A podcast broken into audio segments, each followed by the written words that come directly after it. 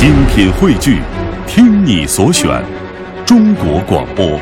radio dot cn，。各大应用市场均可下载。海洋旅行日记。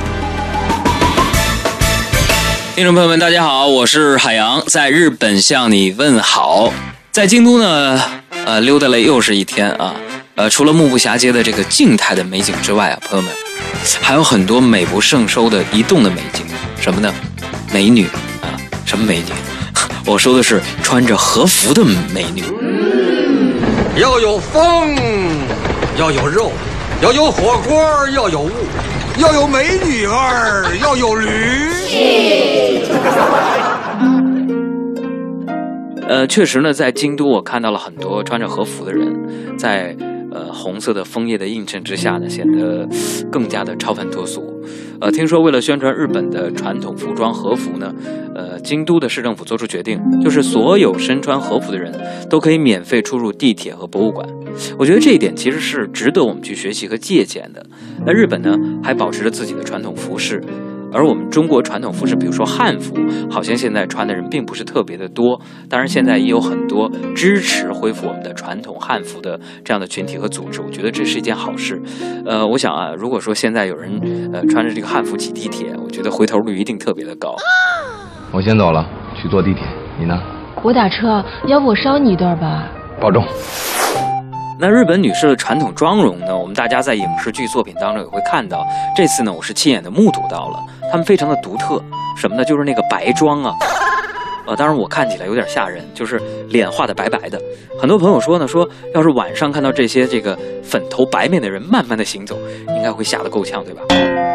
在这里边我们要科普一下，我也在问说，为什么他们会把脸画的那么白呢？其实日本的白妆呢，是从咱们中国传过去的。哎，只是人家学的挺好，还给保持住了。那在日本的城市当中呢，呃，京都受了咱们中国历史和民俗影响，其实是非常深远的。呃，我是学园林设计的，在上学的时候我们就知道，日本的很多的古建筑呢，它的创意的灵感和仿照的对象都是中国的传统的古建筑。你比如说，呃，京都的城市建设模仿的就是中国古时候的洛阳和长安城。其实，即使到现在，来京都也被日本人称作是入洛，就是洛阳的洛。另外呢，京都还保持了中国很多的文化的习惯。你比如说啊，京都人家里边吃饭，今天我们也去了这个民宅当中去。如果主人问你说，呃，要添一碗饭吗？他的意思其实就是，啊，你要回去了。呃，如果你说要，其实呢就会受到他们的鄙视。那么当主人啊主动挽留你再多玩一会儿，时间还早，你要非常的识趣，就是你不要再留了。那么朋友们，这些客套话你是不是听过很多呀？你再待一会儿呗，再玩一会儿呗。其实人家就是要送客的。那时候年轻不懂事儿，学的特对不起他。后来现在一想吧，真是别白活了，走吧。呃，在京都呢逗留了一天半，我也深深地感受到了这里边的古朴和缓慢的生活节奏。我觉得返璞归真的生活非常的干净，非常的舒服。呃，其实对于我来说，我想跟大家分享一下，就是呃，我每次比如说出国旅行，或者是到丽江旅行的时候，我有一个习惯。呃，可能大家都习惯，比如说跟团儿，但是我更喜欢自由行。呃，我到一个地方的时候，更喜欢的就是选择这里边比较有特点的一个街道。然后一个酒店，可能一整天或者是几天的时间，我就在这里边慢慢的去体会这里人的生活方式。呃，我还记得在去年的时候，我去丽江，一共待了七天的时间。然后这七天呢，我都是待在丽江古城的呃那一条街道当中。啊，上午有太阳，我就在呃街的这一侧；然后下午对面有太阳，我就去街的另一侧去晒太阳。